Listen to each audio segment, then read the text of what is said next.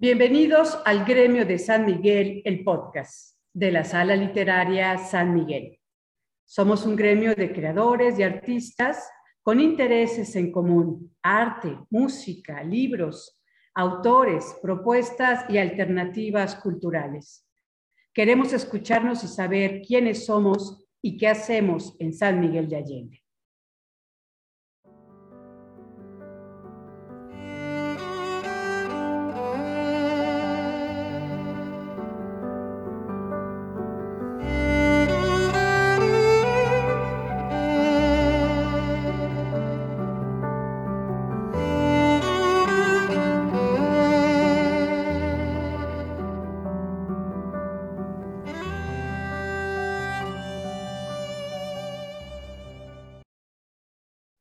El gremio de San Miguel conversa hoy con Mario Oliva, artista visual y escritor. Mario reside en la ciudad de San Miguel desde hace más de 13 años.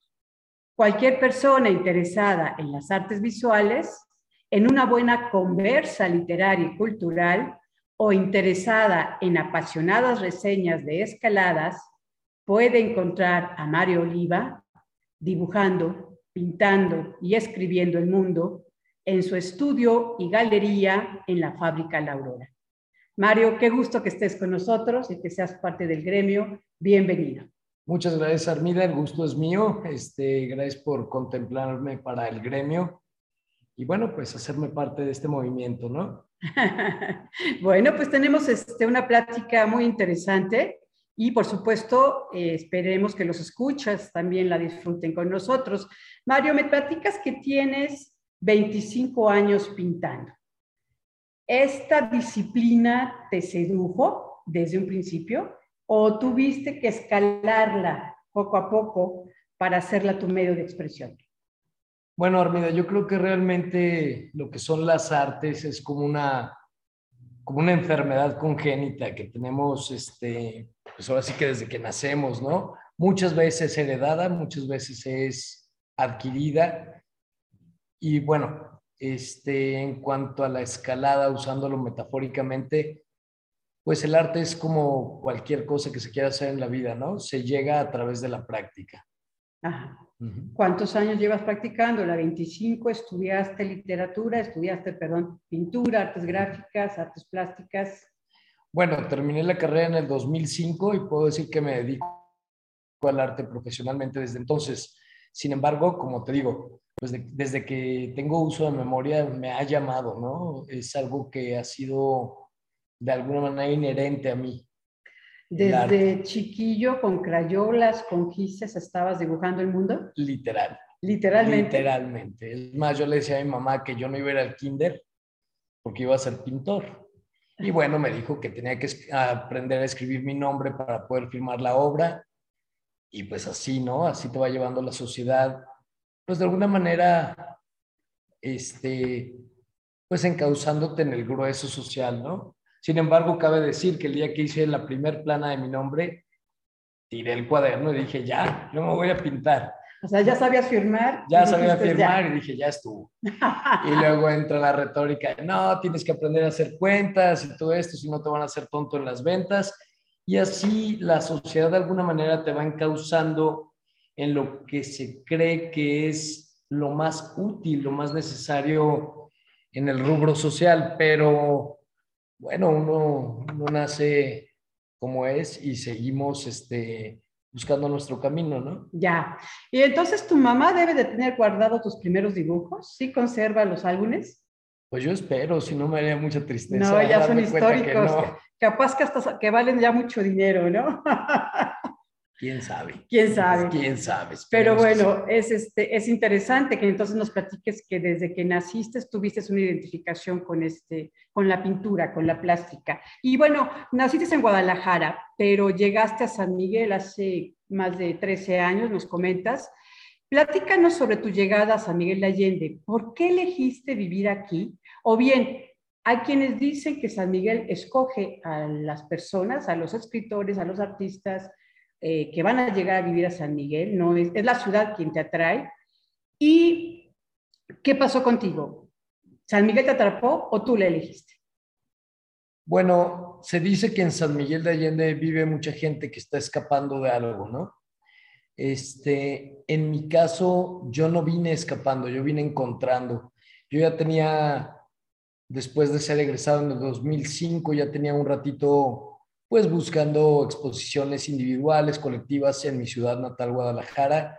Después me di un tour por la Riviera Maya en la misma búsqueda y finalmente llego a San Miguel por una invitación a pasar un año nuevo, ¿no?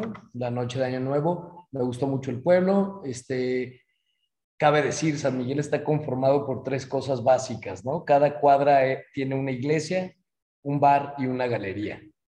Entonces, la verdad no soy muy dado a ir a rezar, pero las otras dos cuestiones me sedujeron. Y luego encuentro lo que es la fábrica La Aurora, que totalmente me atrapó. ¿Y cómo fue tu, inserción? ¿Cómo decidiste integrarte como artista visual en tu ya muy reconocido estudio, galería, en la fábrica La Aurora? ¿Por qué no platicas un poquito de cuál es el concepto de la, de la fábrica La Aurora como centro de las artes y luego cómo llegaste tú aquí? Bueno, mira, realmente la fábrica existe desde hace muchísimos años. Se comenzó como una fábrica de textiles luego por la influencia mayormente, bueno, influencia extranjera y todo lo que es pues el competitivismo de la, el competitivismo en cuestión económico, ¿no? Global, pues la fábrica se vio condenada a cerrar sus puertas un poquito y luego se retoma como, como lo que es hoy, centro, un centro de arte y diseño. Hay muchísimas historias de cómo comenzó esto.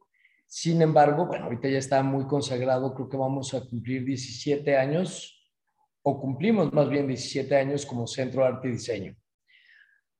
Dicho esto, cabe mencionar que ahora sí me voy a poner la, camisa de la fábrica, ¿no? Muy bien, muy bien. Que la fábrica, aparte de todo el bagaje cultural e histórico que hay en San Miguel de Allende, la fábrica fue lo que realmente hizo crecer a San Miguel de Allende por la afluencia de gente que vino buscando trabajo. este, bueno, pues realmente era un centro muy atractivo para, para desarrollar. Este, me, estoy, me estoy divagando. Este, muchas de las, ¿cómo te diré? De las tradiciones locales en San Miguel de Allende nacen aquí en la fábrica. Claro. Y bueno, la fábrica como punto de encuentro siempre ha sido y será algo muy, este, muy atractivo. ¿Cómo llegué yo? Pues yo llegué de visita y ahora sí que me metí como pude. ¿Y cómo fue? Es decir, entrar a, este, a la fábrica La Aurora como exponente, como artista, pero al mismo tiempo tienes un espacio que es galería y al mismo tiempo es estudio. Eh, hay varios así en San Miguel, en la fábrica La Aurora y en San Miguel de Allende, pero tampoco son tan comunes. Y es un lugar que está abierto todos los días, durante todo el año, y que permite una afluencia muy importante de turistas, de interesados en el arte, obviamente de compradores, de inversionistas, pero también no, es, no te están recibiendo con las puertas abiertas. Tienes que comprometer tu trabajo, tienes que explicar de qué estás trabajando para que seas parte de la comunidad de artistas. Bueno, en realidad no. Eh, la fábrica tiene mucha apertura en, en cuanto a lo que se muestra y de hecho es lo que lo hace muy atractiva, es muy ecléctica. Aquí se conjugan muchos estilos, muchas técnicas, muchas nacionalidades, muchas edades, este, también géneros, ¿no? Entonces es lo que realmente hace la fábrica. En lo personal, una vez que pude establecerme aquí dentro, pues nada más queda pues, seguir siendo, ¿no? Seguir demostrando la, el por qué estamos aquí. Claro. Ahora bien, Has dicho también en algunas pláticas que hemos tenido que tú no pintas para vender, pero vendes para pintar. Háblanos ahora de tu estilo y de tu postura en el mercado artístico nacional y extranjero, que lo estabas ya comentando, pero lo puedes redondear un poco. Bueno, realmente este, yo creo que el arte, desde la cuestión de las pinturas rupestres, se trata de comunicación, ¿no? De plantear momentos de la vida propia y de la vida de los otros. El arte marca sociedades, todos los sismos van de la mano con un reflejo social del momento en que aparecieron, ¿no? Entonces, lo que puedo decir respecto a mi obra, cuando tú dices, yo te lo comenté, yo no, no pinto para vender. Pues no, eso es muy, muy triste porque es querer agradar. La postura no es buscar el desagrado, en ocasiones sí. Es buscar este, pues la reacción, este, no pasar desapercibido de alguna manera.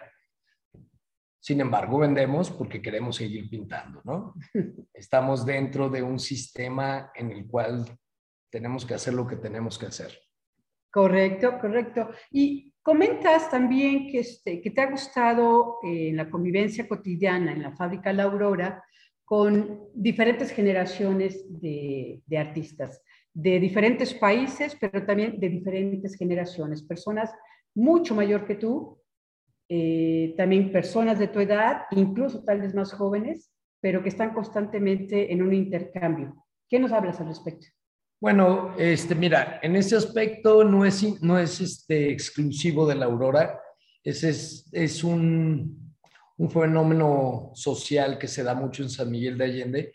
En San Miguel de Allende me dijo una vez un muy buen amigo, William Martin, este, gran pintor, gran influencia en mi vida este, me dijo, es que no hay, no hay edades, hay personas. Y sí, realmente aquí en San Miguel hay una multiculturalidad, una multicultura en la que encontramos una diversidad de edades, géneros, nacionalidades que vuelven muy rica la experiencia pues creativa, ¿no? Claro de posturas, de apuestas políticas, sociales. Ideologías en ideologías también. Estupendo, es un mundo muy interesante y, realmente los que vivimos en San Miguel de Allende disfrutamos bastante el poder eh, convivir en la fábrica La Aurora con todo lo que tiene que, ofrecernos, ¿no? Pero Mario Oliva eh, también es escritor, créanlo o no, también es escritor. Y hemos estado platicando en este proceso para, generar la, entrevista de que lleva más de nueve años en un proceso de creación literaria y está escribiendo una novela. ¿Qué nos puedes platicar? ¿Cómo se llama esta futura novela? ¿Y podrías resumirla brevemente? híjole, es un poquito comprometido hablar de esto. lo sé, ya, lo sé. Ya sabes que me das cuerda y no paro, ¿no? Pero bueno, el título de la novela es Violeta y este no es autobiográfica, pero bueno, escribimos de lo que sabemos, ¿no? Entonces sí se basa mucho en vivencias que yo he tenido y en situaciones que me, me ha tocado verle vivir a la gente, ¿no? Yo no soy escritor, intento serlo. Este, me llama muchísimo la atención cómo los escritores pintan con palabras y los pintores de alguna manera escribimos con imágenes, ¿no? Yo creo que todas las artes van de la mano. Claro. Sí. Eh, ¿Puedes este, resumirnos brevemente? O sea, no es una novela autobiográfica. Yo pude leer un primer capítulo. Eh, sabemos que faltan años en este proceso creativo. Eh, te entiendo cuando dices no soy escritor, prefiero eh, nombrarme eh, en un intento y soy más pintor, pero al mismo tiempo estás hablando de un trabajo colectivo mixto entre la creación literaria y la creación artística visual. ¿Sí? Ahora, la idea es que nos puedas describir un poquito esta novela, unas cinco palabras de qué trata Violeta? Bueno, Violeta se trata, se trata de la postura ante la muerte. Se trata de, de un condenado a muerte y, tomar, tomando su postura ante la vida. No un condenado a muerte en un patíbulo.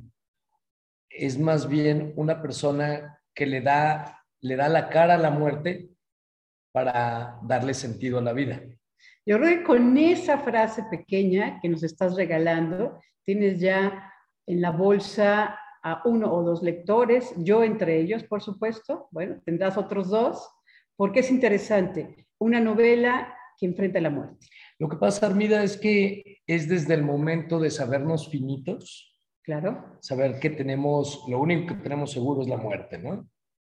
Y eso nos da pie para, para darle sentido a la vida, para poder disfrutar lo que hacemos día a día.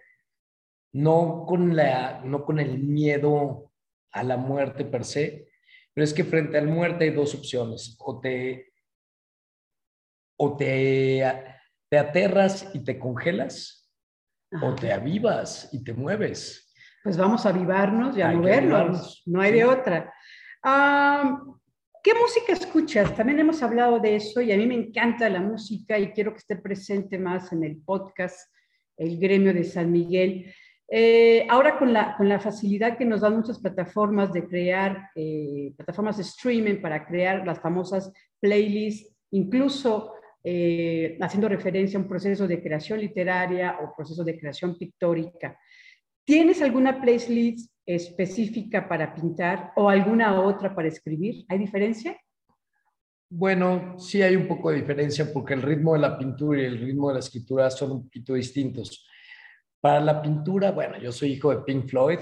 Me encanta Pink Floyd. Me gusta mucho la música clásica. Beethoven es mi favorito. Este, pero realmente no, no soy como muy, este, ¿cómo te diré? Me gusta mucho el blues. Este, el blues más bien antiguo, más, más Muddy Waters, este, B.B. King. Claro, todos reconocemos a Jimi Hendrix, este, hay muchísimo.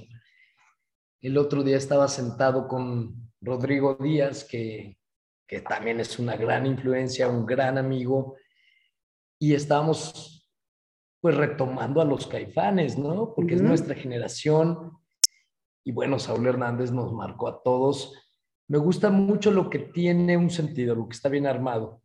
De repente escucho, ahora, hay que, hay que aclarar, lo que yo diga no es, es únicamente mi verdad, ¿no? Sí. Este, estaba escuchando algo de reggaetón y me causa un poco de ruido. Recuerda que este, esto está grabado para la posteridad. También yo lo sé. piensa mucho en lo que estás diciendo. Sí, yo lo sé. Te causó ruido el reggaetón. Pero por eso, por eso este, pongo en el, tema no el dicho, es lo que yo opino, ¿no? A mí el reggaetón no me gusta mucho, pero bueno, no voy a meter ese tema.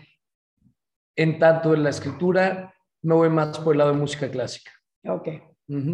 Philip Glass. Ya. Philip Glass, la metamorfosis, es algo que me, me ayuda mucho a empezar.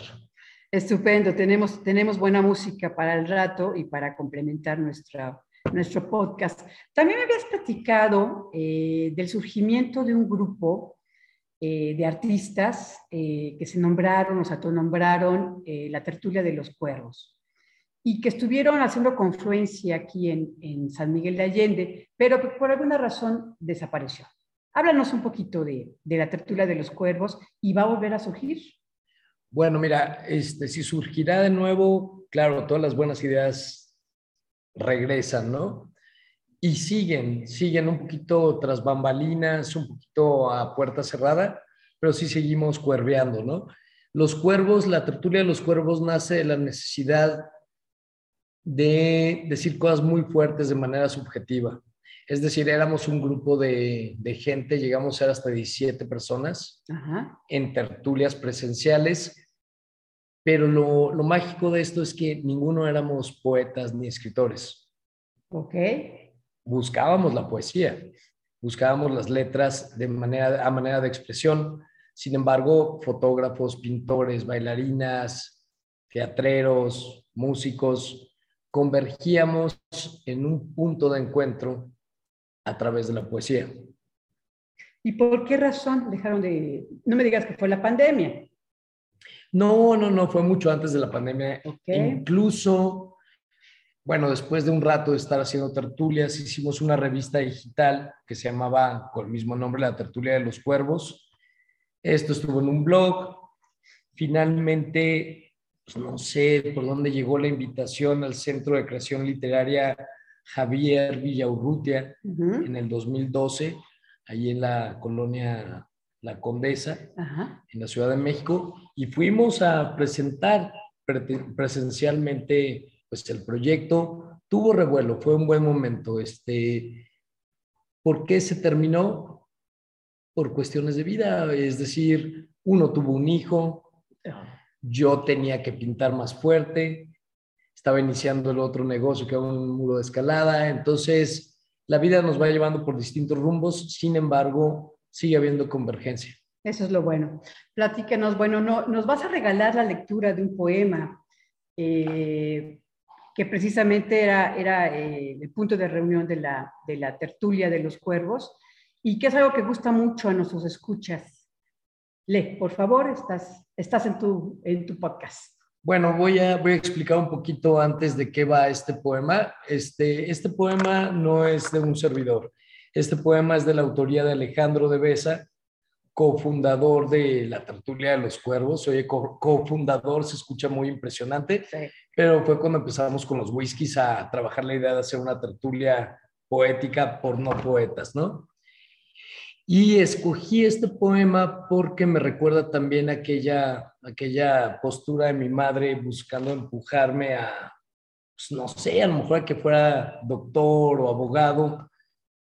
Y al final, cuando soy pintor, es mi mayor fan, ¿no? Pero, pero bueno, esta, este poema se llama Capa tras capa y a lo mejor le da entendimiento un poquito, me acuerdo mucho cuando mi mamá me dijo, vas a ser pintor de brocha gorda. Ya. Y yo le dije, pues sí, de esos, ¿de cuál creías? ¿no? Este, la retórica siempre hay familiar. Y bueno, el poema dice, capa tras capa, escondemos debajo de una capa de pintura las imperfecciones. Todo nuevo, se ve decente. Invitamos a todos a observar cómo renacemos. La pintura, capa tras capa, responde a la necedad de pensar, que la, existencia insoportable se renueva, los defectos y los gritos. Una capa no será suficiente, dice el encargado. Compramos galones para cubrir a conciencia. Las grietas, paredes completas, muros enmohecidos, humedad. Dos galones son suficientes para los metros cuadrados que refiere. Pintamos la casa por dentro y por fuera. Los vecinos notaron que fuimos distintos un par de días. La pintura duró lo que dura la vida. Regresaron las grietas, la humedad y el deseo de cubrir la nostalgia a base de agua. Esta noche dormimos profundo, como el azul que elegimos para cubrir nuestras grietas. Este es de la autoría de Alejandro de Besa y bueno, cabe decir que está fuera de la tertulia de los cuervos. Es lo que él sigue haciendo a priori, ¿no? Regreso a la idea de decir, bueno, es que no importa si eres fotógrafo, puedes escribir, no importa si eres pintor, puedes escribir. No importa si eres escritora, psicóloga, puedes ilustrar tus, tus ideas, ¿no? Como lo hace híjole, se me fue el nombre ahorita rápidamente, como lo hace Valerie Mayer. Ajá.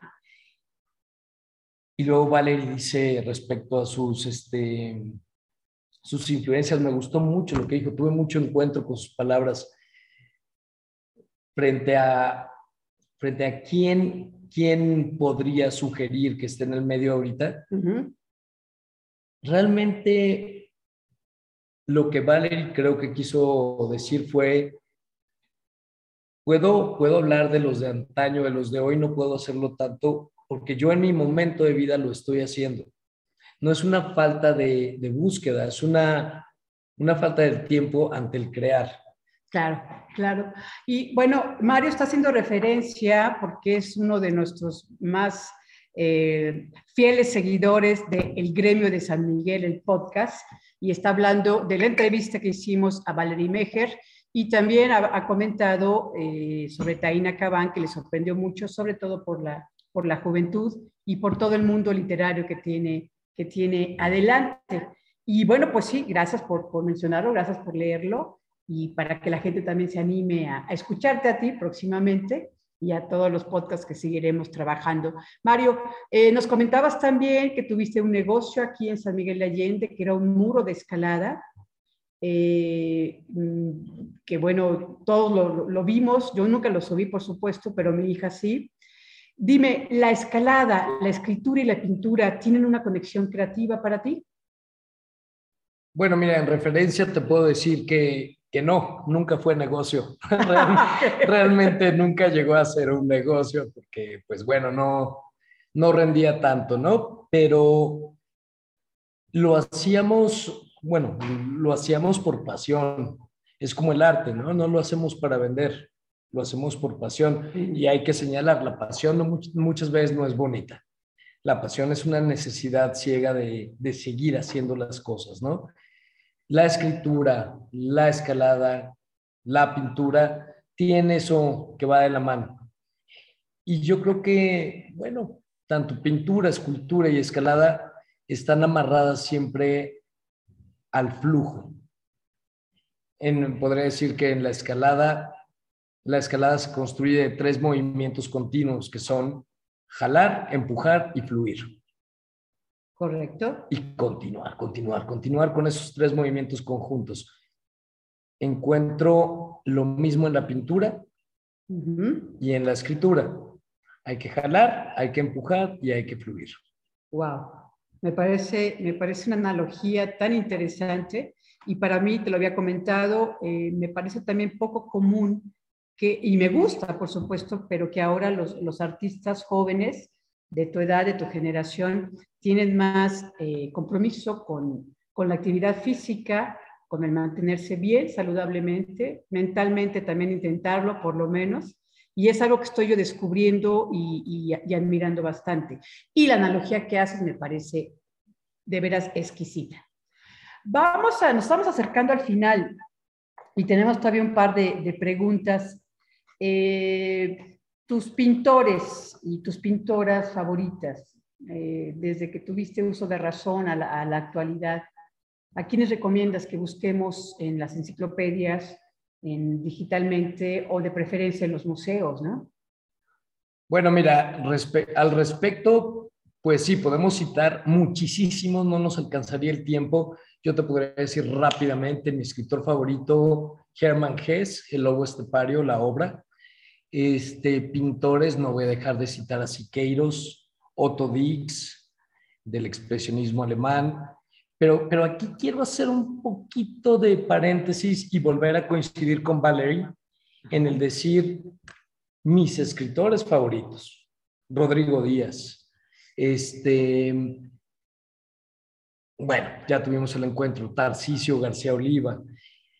La, em, pintores, Leonardo Díaz, tenemos muchísimos escultores, Juan Luis Potosí, hubieron muy grandes que ya nos precedieron, como Peter Leventhal, este, vamos a hablar de la escultora Mary Rapp, tanta gente que ha pasado y nos ha sucedido y los que estamos ahorita caminando el, el sendero, Yui Sakamoto, eh, muchísimos, el maestro Alan Rodríguez, Edgardo Kerlegan, yo podría citar tantos que no me alcanza el tiempo, ¿no? Claro. Sin embargo, lo que quiero apuntar aquí es el hecho de que es una verdadera maravilla caminar entre gigantes.